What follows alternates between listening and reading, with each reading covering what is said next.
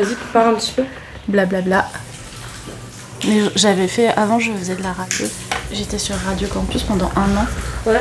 Et en fait, euh, j'étais un peu, j'étais, c'était pas trop fait pour moi, mais j'aimais bien parce que je pouvais euh, rencontrer euh, mes artistes préférés. Ouais, c'est ça qui est trop je le faisais comme ça, je pense. Sonore. Son nom seul ne vous parle peut-être pas, mais Camille Delvecchio est la voix envoûtante de Grand Blanc. Aujourd'hui, elle est surtout l'invitée de Sonore pour ce deuxième podcast qui lui est consacré. Consacré à la création de sa reprise de Baya, une chanson de Véronique Sanson dont le clip, disponible en description, a la particularité d'avoir été tourné dans une grotte. Je vous invite à l'écouter et surtout à le regarder car c'est un moment rare et ultra privilégié. Pour le reste, elle m'a accueilli chez elle, dans un appartement qui semblait avoir eu mille vies, et dont malheureusement, un voisin au coup de marteau impromptu et répétitif nous a un peu cassé les oreilles en début d'émission. Dans ce podcast, Camille Delvecchio raconte également comment jeune, elle est passée du conservatoire à la musique punk, entre autres, des tournées internationales de Grand Blanc, de son intérêt pour les lieux insolites, tels les observatoires de neutrinos, qui ne sont rien de moins que des particules élémentaires, ainsi qu'un tas d'autres choses que je vous invite avec plaisir à écouter. N'oubliez pas de partager ou de recommander ce podcast à vos amis, car si ces paroles vous touchent, autant qu'elles touchent un maximum de personnes. Merci là, vous avez, euh, vous avez fait une tournée énorme, non? Enfin, enfin, c'est quoi C'est 2000 2014, non Même pas? Euh, ouais, bah on s'est arrêté. euh, ça règle déjà là ou pas? Ouais, c'est vrai que tu peux continuer. non, je préfère. Euh, ouais, ouais, on a, on a fait. En fait, on s'est arrêté, on n'a pas tourné pendant. on est en 2019, 14, 15, 16, 17. On n'a pas tourné pendant, pendant toutes ces années. Entre les deux albums, on s'est arrêté pour Ouais. enregistrer. Mais depuis que ça a commencé, ouais, on a fait pas mal de dates. Bah, tu sais, on a, on a été en France et puis on, on a été euh, aussi un peu à l'étranger, ça c'était trop cool. Euh, on a été en Russie, euh, en Asie. C'était au début de l'année dernière, je crois. Non, non, c'était en juin dernier la Russie parce que c'était le solstice d'été. Ok, ouais. Il faisait jour toute la, toute la journée. Et c'était un bon souvenir Ouais, ouais, c'était trop bien. Je connais euh, quelqu'un qui y allait et tout pour, euh, pour faire des dates là-bas et, je- et elle m'a dit que c'était enfin, bien loin de, de tout ce que euh, enfin, nous on pouvait penser enfin, par rapport aux médias et tout. hein. Ouais, ouais, ouais, bah c'est un peu ça parce que enfin, quand on va jouer là-bas, on n'est pas. euh, Enfin, tu vois, on n'est pas. On, on y va pas pour faire de la politique ou de la Non, diplomatie. Et en fait, les Russes, ils sont trop sympas. euh, Ils, ont, ils font souvent des blagues sur le fait que. Qu'on a une vision euh, pourrie euh, de, de la Russie et tout. Et ça m'a pas mal étonnée d'ailleurs. Parce que je, je pensais pas qu'ils en avaient conscience. Enfin, je sais pas comment dire. Ouais. Il, enfin, il nous faisait un peu des blagues là-dessus. Et après, euh, bah, c'est juste que on n'a pas exactement la même. Euh, on, on peut se sentir très français quand on est là-bas Mm. parce que euh, il suffit de parler un peu de politique pour qu'ils nous disent ah oui mais vous euh, vous descendez tout, tout- tout le temps dans la rue et machin. Mais j'imagine que c'est comme quand tu vas aux États-Unis quoi. Quand t'as fait Baya aussi, c'était une ébauche de projet perso, c'était juste euh, parce que c'était des circonstances qui faisaient que t'avais envie de te faire plaisir? Ouais, c'était plus la deuxième option, c'était des circonstances qui voulaient que j'avais envie de me faire plaisir. Euh, C'est un beau kiff en plus, enfin, le, Grave. avec la grotte et tout. Enfin, c'était quand le, le titre est sorti, j'ai- enfin, c'était c'était une belle surprise, mais le clip derrière c'était encore une plus grosse belle surprise. C'était une, une amie qui, qui m'avait demandé pour sa pièce de théâtre euh, de, de faire une reprise de Véronique Sanson, enfin de cette chanson. Ouais. Et, euh, et moi je la connaissais pas. Et quand je l'ai écoutée, je l'ai trouvée magnifique. Enfin, les paroles, elles sont trop belles. Et voilà, on a fait, euh, on a fait de la représentation, enfin les deux représentations. Et ensuite, euh, ça traînait sur mon ordi pendant un an. Et je me suis dit, ah, mais ça serait cool de la- de l'enregistrer euh, au propre et tout. Mm.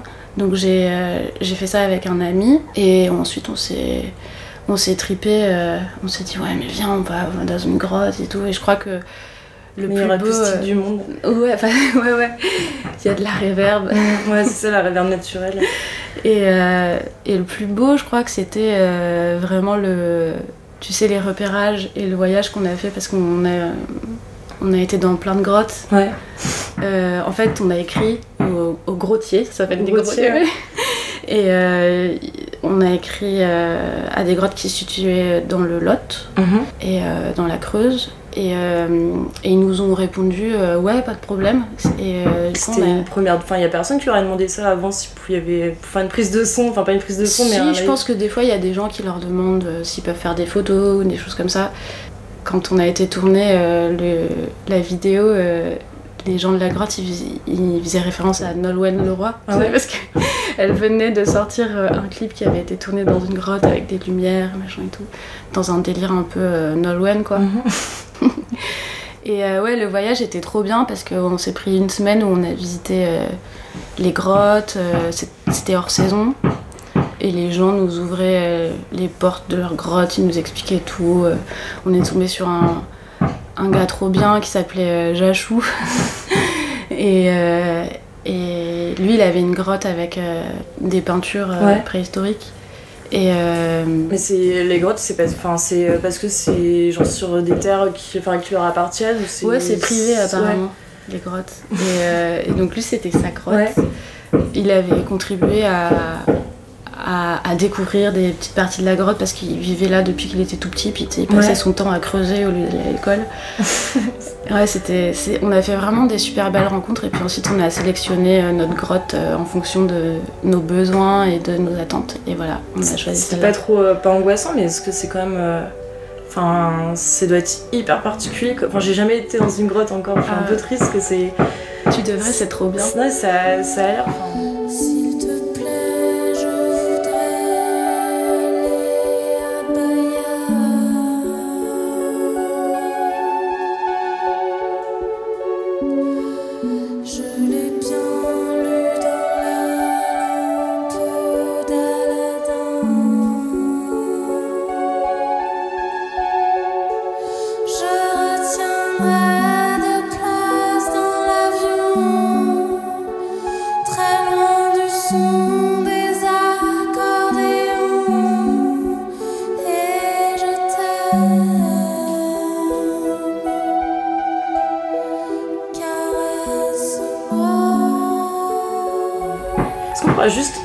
C'était pas prévu les petits coups de marteau aussi Ouais, il y a des travaux. Tu veux. Ah qu'on Ouais, bah après, non, juste bouger sur la table.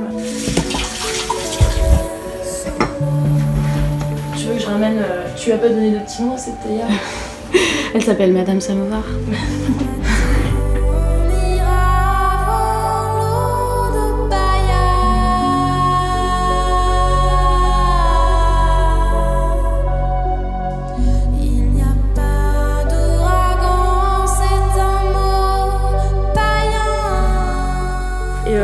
cette, euh, cette grotte, Ouais, bah non, mais cette grotte c'était trop bien. On a demandé à des amis de, de venir euh, tourner avec nous et on a passé euh, toute une journée euh, sous terre et tout. D'abord, il fallait descendre tout le matériel et le remonter. Je crois que c'était l'équivalent de faire tu sais, quatre déménagements dans la même journée. Parce qu'il fallait d'abord euh, marcher le long d'un tunnel qu'on voit à la fin Ouais. du clip. Enfin, ça fait vachement peur, tu t'enfonces Ouais. comme ça dans la falaise. Et puis ensuite, eh ben, il y a un ascenseur. Et puis ensuite, ah, il y a un des- ascenseur. Ensuite, il y a des escaliers et euh, ça n'en finit pas quoi. Je sais pas combien. c'est un, c'est un vrai ascenseur ou c'est une espèce de système de poulie euh, non, c'est un ascenseur en mode monte charge, tu vois. Ok. Et ça fait un peu flipper quand même. Et ouais, c'était c'était trop c'était trop bien et puis j'ai un peu réalisé euh, un rêve. Ah ouais, à ce point-là? Bah ouais, euh, j'aime vraiment bien les grottes. Ouais. Et euh, et tu sais, t'as l'impression d'être vraiment dans, dans un monde magique et chanter dans, chanter dans un endroit comme ça où il y a. Moi, j'aime beaucoup la réverb. Non, mais c'est euh, vrai que ça donne une dimension. Enfin, enfin, je, suis, enfin, je dis pas ça juste parce que on est en interview, mais c'était vraiment enfin, un peu frustrant c'est de le voir sur YouTube parce que ça avait l'air tellement beau. Enfin, d'y c'était vraiment un tout. Je me suis dit, je me suis dit après, après ce tournage qu'en fait, quand on avait envie de. C'est une, c'est une, c'est une pensée vraiment basique, mais je pensais jamais qu'un jour j'aurais pu aller chanter dans une grotte parce que j'avais décidé d'aller chanter dans Mm. une grotte et, euh, et tourner une vidéo là-dedans euh, presque sans thune, tu vois, Ouais. à part pour euh, louer un peu de matériel et payer le péage Le du camion, tu aussi. vois. Le Le grottier aussi. non, le grottier, non, Non, c'était euh, gratuit. Enfin, en fait, il suffit juste de, de se dire, euh, vas-y, j'ai envie de faire un truc fou, bah, j'envoie un mail et, Ouais. et je le fais.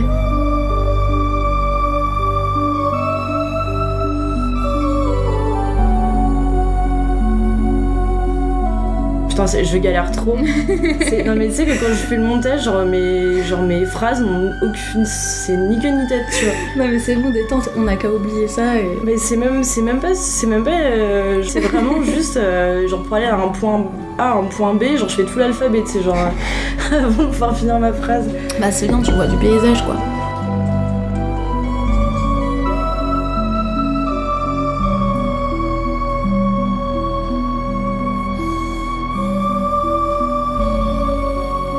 Euh, t'as d'autres, pas forcément d'autres grottes, mais il y a d'autres endroits un peu dans le même genre que t'aimerais bien. Parce que quitte à pas faire de, fin de projet à côté. Pour le moment non, mais ça m'avait trop donné envie d'aller euh, faire des captations euh, dans des endroits fous quoi.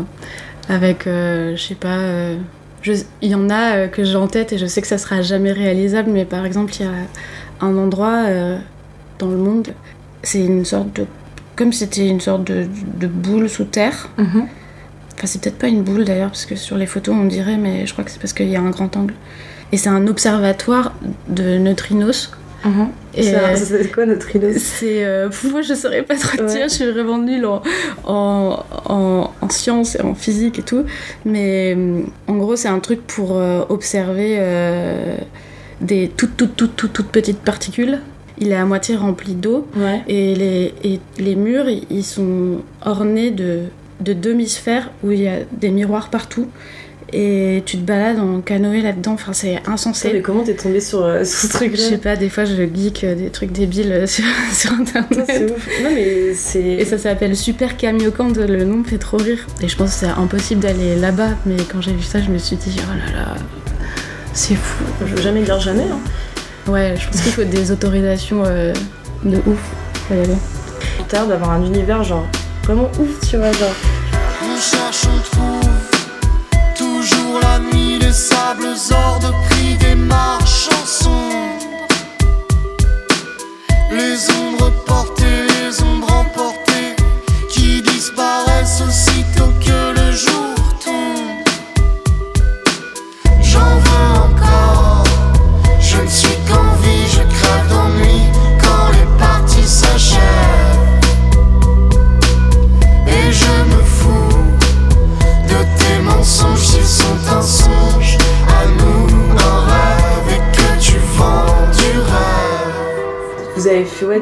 pas mal de dates, enfin vraiment beaucoup, mais c'est pas trop dur.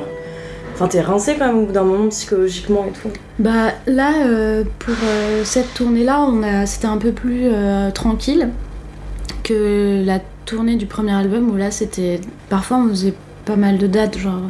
Et là, ça commençait à faire beaucoup Ouais. parce que on, on découvrait un peu plus ce que c'est et en fait.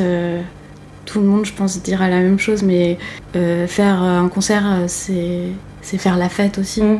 Enfin, t'es trop content, en fait, tu sors de scène, t'as- t'es surexcité. euh, voilà, donc au début, euh, faire quatre concerts, ça voulait dire faire quatre fois la fête.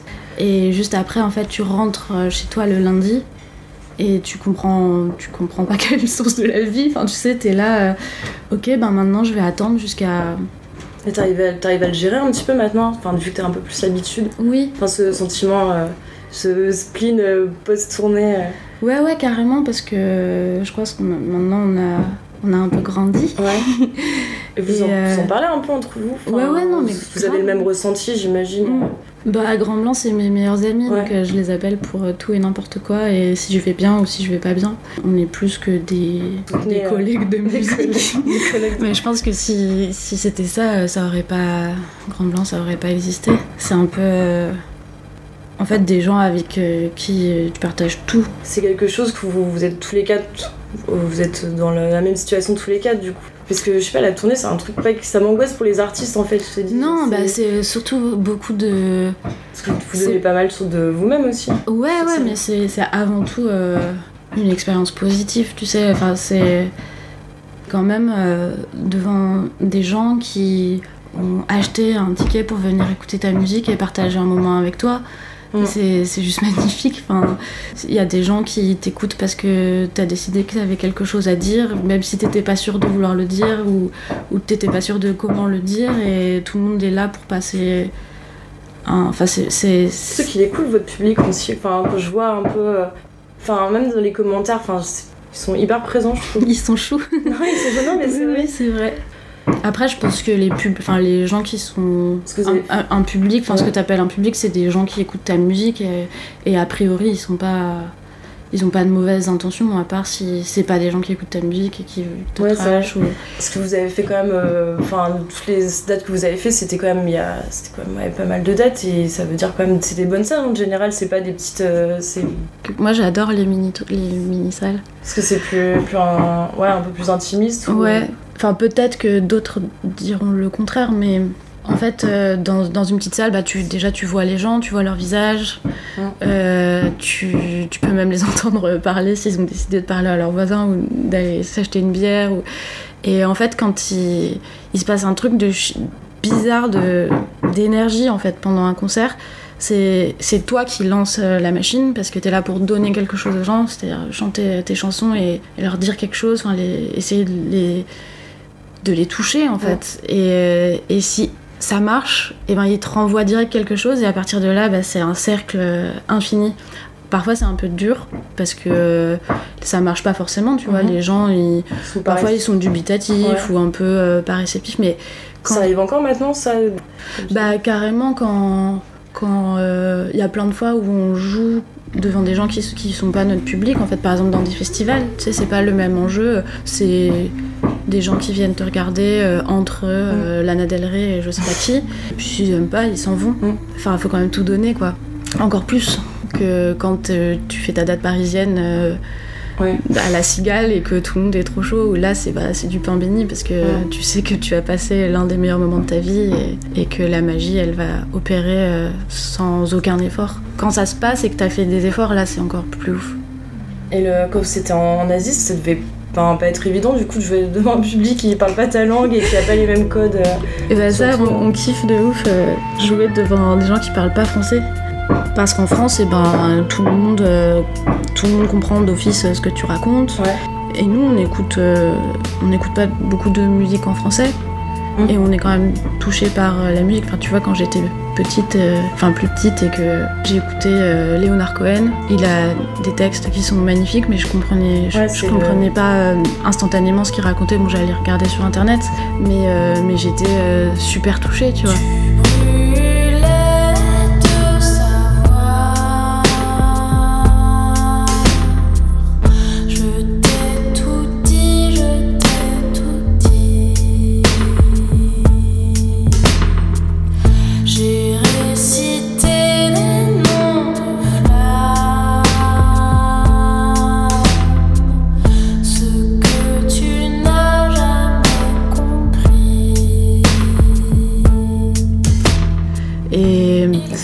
Plus des- quand tu quand écoutes une. Attends, on, on peut aller l'autre alors là, il faudra trouver un endroit. Ok. parce que j'ai pas de, j'ai pas de table en fait. on doit s'asseoir en terre comme les autres choules. Euh, ouais, carrément. Vas-y, bah putain, en plus c'est parfait parce que euh, comme ça on va. Putain, je- c'est dommage euh, que j'ai- fasse pas caméra aussi parce que c'est c'est hyper chouette comme endroit. Enfin, on dirait un peu euh, un, un salon d'antiquaire géant mais mélangé avec un studio, mélangé avec euh, aussi une buanderie quoi. une viande. Euh, attends, je vais chercher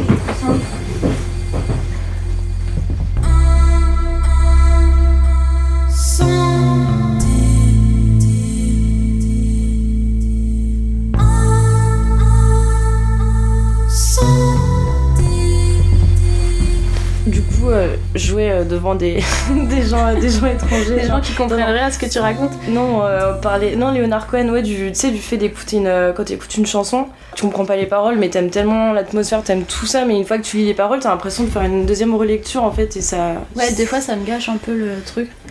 Euh, c'est pour ça que pour euh, les morceaux de bah, les, les morceaux de hip-hop en fait, je sais pas les paroles. Hum. J'ai trop peur. le texte euh, occupe une place tellement importante dedans que euh, tu vois Kendrick Lamar, euh, j'ai, j'ai, je, je, je sais que c'est quelqu'un d'engagé, je, Ouais. je sais de quoi il parle, je comprends des plein de bribes.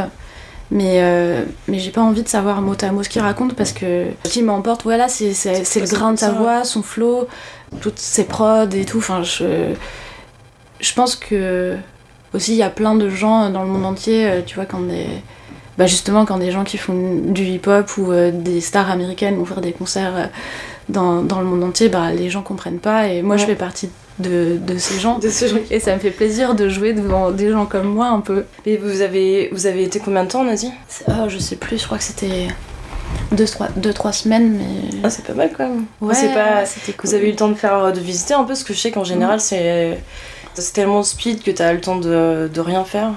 Des fois, les vols ils s'enchaînaient, mais, mais on est resté pas mal de temps à Hong Kong. Et euh, aussi, on a été. euh, on est resté genre deux jours à Taïwan. On a un peu euh, tracé. Ce que je regrette un peu.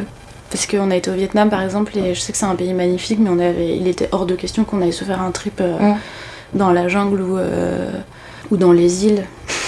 Mais vous voyagez un petit peu en dehors, des fois tous les quatre, en dehors des dates? Ouais, ben des fois on va on va chez Ben en Corse. Et là c'est vraiment un lieu où euh, bah c'est les vacances quoi, c'est on fait pas de musique. Ouais, et on passe du bon temps.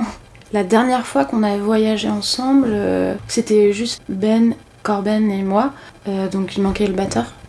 On a été en Roumanie après avoir fait deux dates là-bas. Et on s'est dit vas-y on va, on va visiter la Roumanie, on, prend, on loue une voiture et puis on roule, on verra. Et c'était incroyable. Je crois que c'était ça, ça faisait vraiment du bien de de faire autre chose, euh, enfin de faire des, des vraies vacances, un road trip en fait, entre grands blancs, même s'il en manquait un.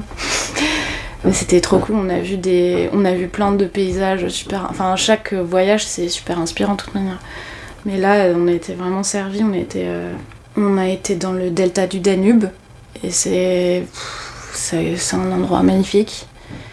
En fait tu peux t'y déplacer seulement en bateau et il y a des petits villages de pêcheurs.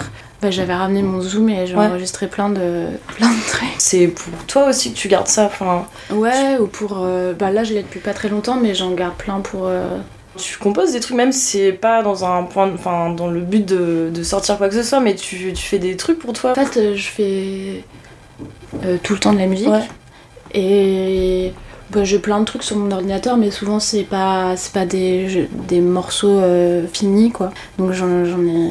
J'en ai plein, et après, c'est des trucs euh, qui sont pas forcément très pop, ou, enfin, Mm. tu vois, ou bien des bribes, C'est juste des pour faire plaisir un peu. Bah, je pense que ça sert, euh, ça peut servir pour Camp Blanc, ça peut servir peut-être pour autre chose, je sais pas trop. On verra quoi. Tu passes combien de temps à faire de la, de la musique par jour à peu près? Ça dépend. Ça dépend. euh, quand quand j'ai pas d'inspi, ça peut mettre vraiment longtemps. Là, il y a pas ma harpe, mais mais elle, c'est vraiment l'instrument de. Ça fait pas très très longtemps que je l'ai, mais c'est vraiment, tu sais, comme avoir un piano chez toi. Ouais. Tu le. Ça te manque un peu là. Ouais, elle me manque trop. faut que j'aille la, faut que j'aille la rechercher. Pour moi, c'est pas comme une guitare où il y en a aussi ici, mais c'est vraiment l'instrument où je peux me lever le matin en pyjama et en jouer, tu vois.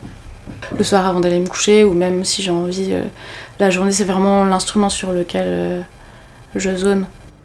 Et là, tu vis ta musique ou pas? Ou tu enfin, t'as ce luxe là maintenant de Ouais. pouvoir en vivre enfin? Ouais, ouais, ouais, bah ça arrivait euh, après qu'on ait sorti notre EP avec Grand Blanc. On avait fait assez de dates et on pouvait être intermittent du spectacle.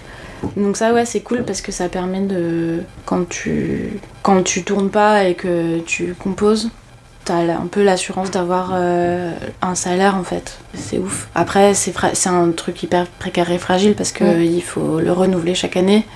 Donc parfois, euh, tu croises un peu les doigts, mais euh, Et là, vous allez revenir en studio, vous avez déjà composé Ou c'est c'est secret, faut pas en parler? Non, on peut pas trop encore en parler. On a, on, bah, on s'arrête jamais trop de faire de musique. Je crois qu'on a très envie de de continuer à en faire et après je peux pas dire si quand comment euh. Non, parce que c'est si c'est une- juste une tournée qui s'arrête, ça veut. Enfin, en général, il y a cette pression de refaire quelque chose derrière, encore trop de trucs et tout, mais. Enfin je sais pas je- j'essaye de jamais m'arrêter de faire de musique et après je vais voir Et tu fais euh, que de la musique ou tu fais d'autres choses aussi? Fond, je crois mais- que je serais pas trop capable de malheureusement de faire autre chose ça fait depuis que j'ai 5 ans que j'en fais Ouais, t'as fait du conservatoire aussi, j'ai vu pendant. Enfin je suis super contente d'avoir euh, C'est scolaire un peu, non? Ouais, c'est su- c'est super scolaire. Pour enlever les œillères que j'avais euh, à 18 ans, j'ai dû lutter, mais t'imagines même pas, parce que en fait, je savais pas euh, si je jouais de la guitare et du piano, chez moi. Enfin, tu vois, je faisais des petites reprises et machin, mais, mais pour moi, la musique, c'était comme l'école. Parce Mhm. que j'allais au conservatoire et à, à l'école, c'était aménagé comme Ouais. sport-études, tu vois. Et je faisais. euh, je savais que faire de la musique en lisant une partition, et quand tu me disais, bah vas-y, joue, bah, je- je- à part euh, jouer un truc que j'avais appris par cœur, je savais, je, je savais rien faire. Et, mais je m'étais beaucoup entraînée, donc j'avais j'avais euh, appris des trucs euh, en solfège, euh, je savais jouer de la harpe, et moi Enfin, j'ai toujours fait ce que je voulais Ouais, faire. et t'avais cette liberté euh, enfin, de faire ouais, ce que tu voulais. Ouais, j'ai eu trop de chance. Non, mais c'est bien. Ils sont trop cool. Psychologiquement, c'est c'est enfin, c'est cool euh, de te dire d'avoir euh, le soutien de, de ton entourage et de ta famille sans euh, t'amener sur une voie que tu veux pas avoir et surtout te faire continuer dans un système, euh, le système scolaire Ouais, euh, qui est pas mais du tout fait pour ça arrive à plein de gens et je, je les remercie trop pour ça. Il- Mon papa, il est musicien Ouais. et donc il comprend. Ma mère, elle adore la musique. euh, mes sœurs, elles en jouent aussi. Dans ma famille, tout le monde euh, fait de la musique. Enfin, tu vois, juste même pour leur plaisir ou des trucs comme ça. Et il y a des instruments à la maison. Quand je voulais jouer du piano, je pouvais jouer du piano, de la basse, de la guitare. Et ça, c'était trop bien. Et du coup, je pense que je pourrais pas aujourd'hui pas avoir d'instrument à la maison ou pas pouvoir faire de la musique dès que j'en ai envie. Est-ce qu'il y a des moments où euh, t'as eu euh, une espèce de sensation de vide où justement à force de faire trop de musique d'un seul coup, enfin pas trop de musique parce que je pense que pour toi on n'en fait jamais assez, mais euh, Bah, il y a des moments où tu t'es dit bon euh, c'est quand même prenant parce que genre t'en fais tout le temps, peut-être que tu t'as tout ton imaginaire et tout il est centré dessus. c'est ouais, c'est vraiment angoissant d'avoir. Il y a plein d'autres angoisses, tu sais. Enfin, genre, il faut avoir confiance en soi quand même pour faire de la musique. Et bien sûr, c'est pas tout le temps le cas. Et je pense que c'est pareil pour plein de monde. Et il faut avoir euh, des idées. Et puis ensuite, il faut en être surtout assez content pour pouvoir les partager avec d'autres gens. Ça, c'est un autre step encore. Ouais. Mais ouais, je pense que c'est c'est des trucs que, que tu peux régler si t'as assez envie de créer en fait. Et le, le fait que vous soyez aussi tous les quatre, ça. Enfin, c'est c'est quand même trop beau d'avoir ce lien avec enfin, d'autres personnes. Ouais, bah c'est c'est trop bien ça avec Grand Blanc. Et c'est aussi. euh, c'est à la fois super cool, mais euh, on a toujours, euh, chacun d'entre nous, des béquilles en fait. Et. Je pense que de, faire un truc de A à Z tout seul, parce qu'on a toujours eu ce luxe de, faire les choses avec bah, des amis, des gens qui, comprennent, des...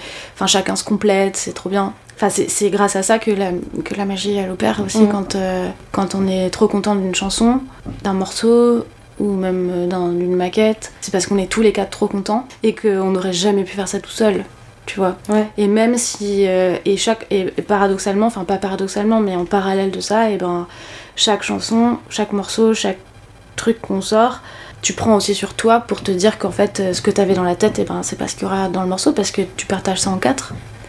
Et il faut toujours faire des sortes de, concessions, mais c'est des concessions qui à terme sont positives et créatrices en fait. Après, euh, c'est même euh, dans un groupe, il y a forcément des questions d'ego, que ça soit positivement ou négativement, tu vois, ça c'est inévitable. Et c'est important parce que c'est ça qui donne aussi l'énergie en fait à, à plusieurs. Mais des fois, tu te dis, bah, est-ce que moi tout seul je vaux quelque chose? Ou bien, euh, pourquoi les autres m'écoutent pas? Euh, Pourquoi euh, mon idée, euh, tout le monde dit qu'elle est nulle Ou bien, euh, pourquoi machin Et en fait, c'est toujours ce. Tu sais, c'est un jeu de force comme ça. chacun pense un peu ça, mais on est entouré chacun par trois personnes. Mm. Et enfin, c'est le travail en groupe, quoi. Mais après, ça, l'équilibre, il est, il est bien. Enfin, c'est un équilibre qui est, qui est bien maintenant. Bah, en fait, C'est un, euh, un équilibre qui est bizarre, mais c'est super. Ça, ça peut toujours évoluer aussi. C'est ce qui est beau, c'est que c'est instable et, euh, et que ça change tout le temps parce que on n'est jamais tous de la même humeur, on a tous des vies euh, qui sont différentes, on est des personnes différentes. euh, il nous arrive tous des trucs bien ou pas bien des fois. Enfin, tu vois, c'est un truc qui, qui fluctue quatre fois plus que dans la tête d'une seule personne. et après, pour s'entendre, euh, pour composer, bah, faut toujours réinventer euh, la manière. Enfin, sinon tu tu t'ennuies. J'ai dans les yeux l'absolu, je ne sais même plus si je pense. On n'est que sans feu, évaporée par essence. Où est ce qui fut le feu, sous la cendre et la décence? Un lien de chair encore et d'innocente indécence. On n'est que fumée sans feu,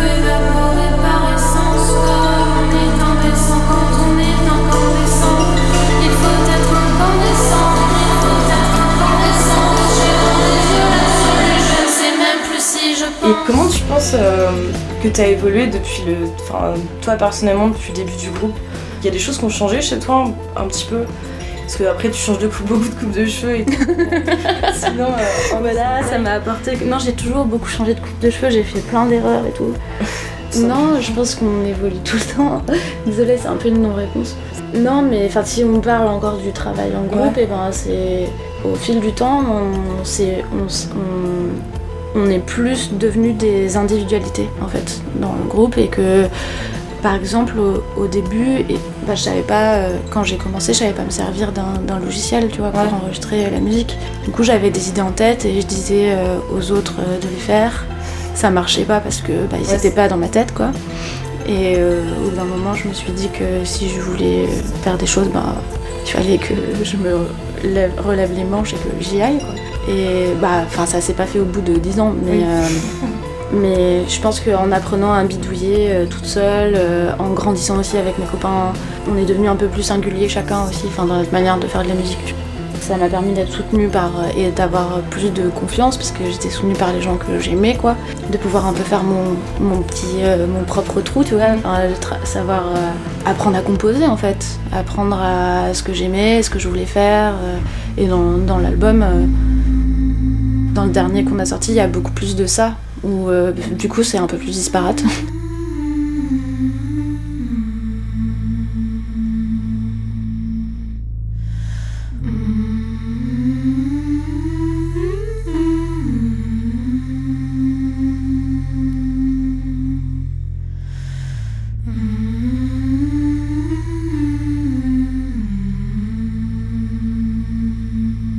Le, Mais, le euh, morceau Isati, c'est enfin, c'est un de mes morceaux préférés. T'as fait quoi toi dessus, sur ce morceau-là? Au final, on est toujours quatre, Ouais. mais euh, à chaque fois il y a quelqu'un qui, qui démarre le truc. Ouais. Et là, c'était euh, c'était euh, Corben, Ouais. euh, Vincent et moi. On était dans, le- dans, la, dans une maison pour composer l'album. Ben et Luc, donc le chanteur et le batteur, ils, ils étaient partis pour le week-end et il restait Vincent et moi. Et là, on a, bah, on a fait de la musique, quoi. Et puis, c'est il y a ce truc qui est sorti. euh, c'était le riff de synthé avec, euh, avec euh, la batterie derrière. Enfin, c'était une boîte à rythme.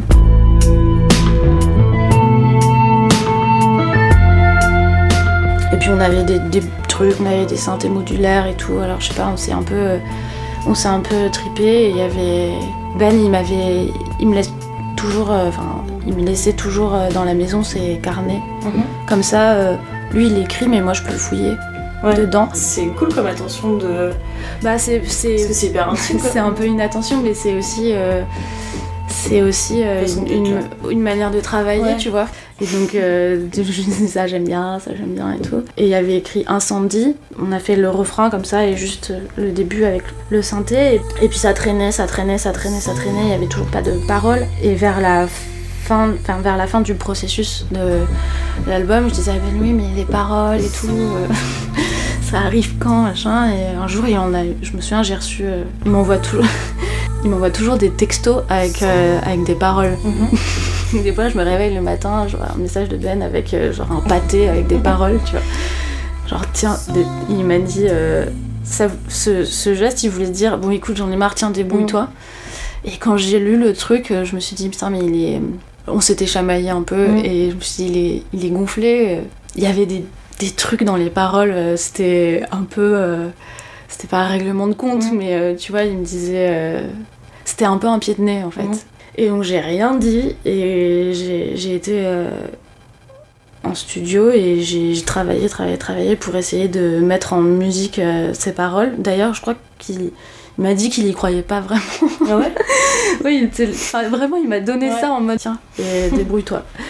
Et ensuite, eh ben, il y a eu le premier jet, on a, on a un petit peu changé. Et ensuite, là, eh ben, on a commencé à se triper de ouf, euh, tous les deux, sur, euh, sur ce que voulait dire le texte, en y apportant un peu des, des modifications. Et c'est typiquement le genre de processus euh, de création d'un morceau où en fait euh, au début t'es deux mais ensuite t'es trois et puis ensuite bah, il y a Luc qui se rajoute avec sa batterie et puis en fait finalement c'est plus la même chose qu'avec la boîte à rythme et voilà ça fait une chanson de grand vent. S'abreuver de sources sûres au fruit de la passion. Et j'avais une, une dernière question aussi. Genre, ta chambre d'ado, elle était comment? Quand tu étais adolescente. Ouais, elle était un peu comme mes cheveux, elle changeait beaucoup. Euh, Tu faisais déjà de la musique dedans Ou c'était peu. vraiment euh, juste une chambre euh, typique et, mais qui n'a jamais en aucun cas interféré euh, J'avais des trucs un peu. J'avais des trucs pour écouter de la musique, genre ma chaîne avec des enceintes, et puis ensuite ça a un peu évolué dans un énorme truc. Et puis j'avais euh, j'avais les, les guitares et les basses de mon père, même si j'en jouais pas de toutes, j'en avais mis en- un peu en exposition pour faire Ouais. genre. et euh, et euh, ouais, je passais des heures à jouer de la guitare, à faire des reprises euh, en mode je suis mélancolique quoi. et euh, des fois j'allais dans le bureau de mon père pour enregistrer des, des trucs vite fait, mais tu vois c'était des reprises quoi. Là, je prends une tranche d'âge, qui est plus entre, on va dire, euh, 15, 18, 15, 17 ans, tu vois. Du coup, c'est vraiment. euh, Ah entre 15 et 17 ans parce que je te dis elle a eu vraiment plusieurs vies. Elle a eu d'abord la vie dinosaure, Ouais. ensuite elle a eu la vie Leonardo DiCaprio, Eleanson. Ensuite, euh, parce que j'adorais repeindre ma chambre, c'était mon kiff. Ouais. Euh, genre, euh, il y a eu un moment où malheureusement elle était rose, mais de trois roses différents. Et puis j'avais acheté plein de trucs parce que Ikea ça venait d'arriver à Metz et j'étais Ouais. trop contente. Donc j'avais acheté plein de meubles pas beaux, blancs et roses et tout, avec des tapis ronds. dans les années 2000, enfin. Ça, j'étais, j'étais genre en, en troisième, tu Ouais. vois. Et, euh, et ensuite, je l'ai refait en blanc. Et là, c'était ma période où il y avait plus de posters, mais euh, c'était euh, blanc et bois. Et j'avais, euh, j'avais du bain, du bordel, pareil que dans cet appartement. Et plein de trucs où je, je- je dessinais euh, des trucs sais, un peu, un peu nuls avec des fusains et tout. Bien avec euh, Camille adolescente. Non mais tu vois j'étais euh, j'étais euh, comment dire j'étais un peu euh, folk voilà Je- genre je, regardais des films en noir et blanc euh, j'avais une frange et euh, et j'adorais euh, Leonard Cohen Tu faisais de la guitare dans la forêt aussi. grave exactement au- autour du feu et tout Non, mais jamais sans ma guitare et ma robe comptoir des cotonniers quoi Allez, au passage. Je pense avoir eu une adolescence un peu tardive, parce que j'étais. J'ai j'ai plus. euh, je retiens plus de ma vie euh, la période entre, euh, je sais pas, 17 et Ouais. 25 ans. Ouais. Où quand je suis arrivée à Paris, j'étais j'étais toujours vraiment une adolescente. Et là, je, je sais pas, j'ai commencé à écouter du punk. Et euh, alors qu'avant, je trouvais ça vraiment. Parce que j'étais au conservatoire et je trouvais que ça faisait du bruit, que ça faisait mal aux oreilles, que c'était pas de la musique. Pareil pour euh, la techno. Et j'ai découvert hyper tard parce que euh, les seules musiques que j'aimais bien euh, ado, en fait, c'était des trucs un peu. J'aimais bien la pop, mais les, trucs où je me disais, ah oui, ça, je qualifie ça de bonne musique, entre guillemets, c'était, je sais pas, du rock progressif et des trucs où c'était, euh, entre guillemets, validé par euh, les critères de ma tête du conservatoire, tu vois. et, et donc euh, après, ouais, je sais pas, c'était un peu plus l'éclate quand, Ouais, quand j'écoutais des musiques un peu plus violentes. Voilà. Ok. Merci pour cette, euh, cette belle réponse. C'était simple comme bonjour et bienvenue dans votre émission. Ce podcast a été réalisé et mixé par Laura Aupier, une production de Subjective, un média indépendant spécialisé dans la parole donnée aux artistes. Le générique est une création originale de Morgane Blanc, accompagnée de la voix de Sandra Nicole. À bientôt!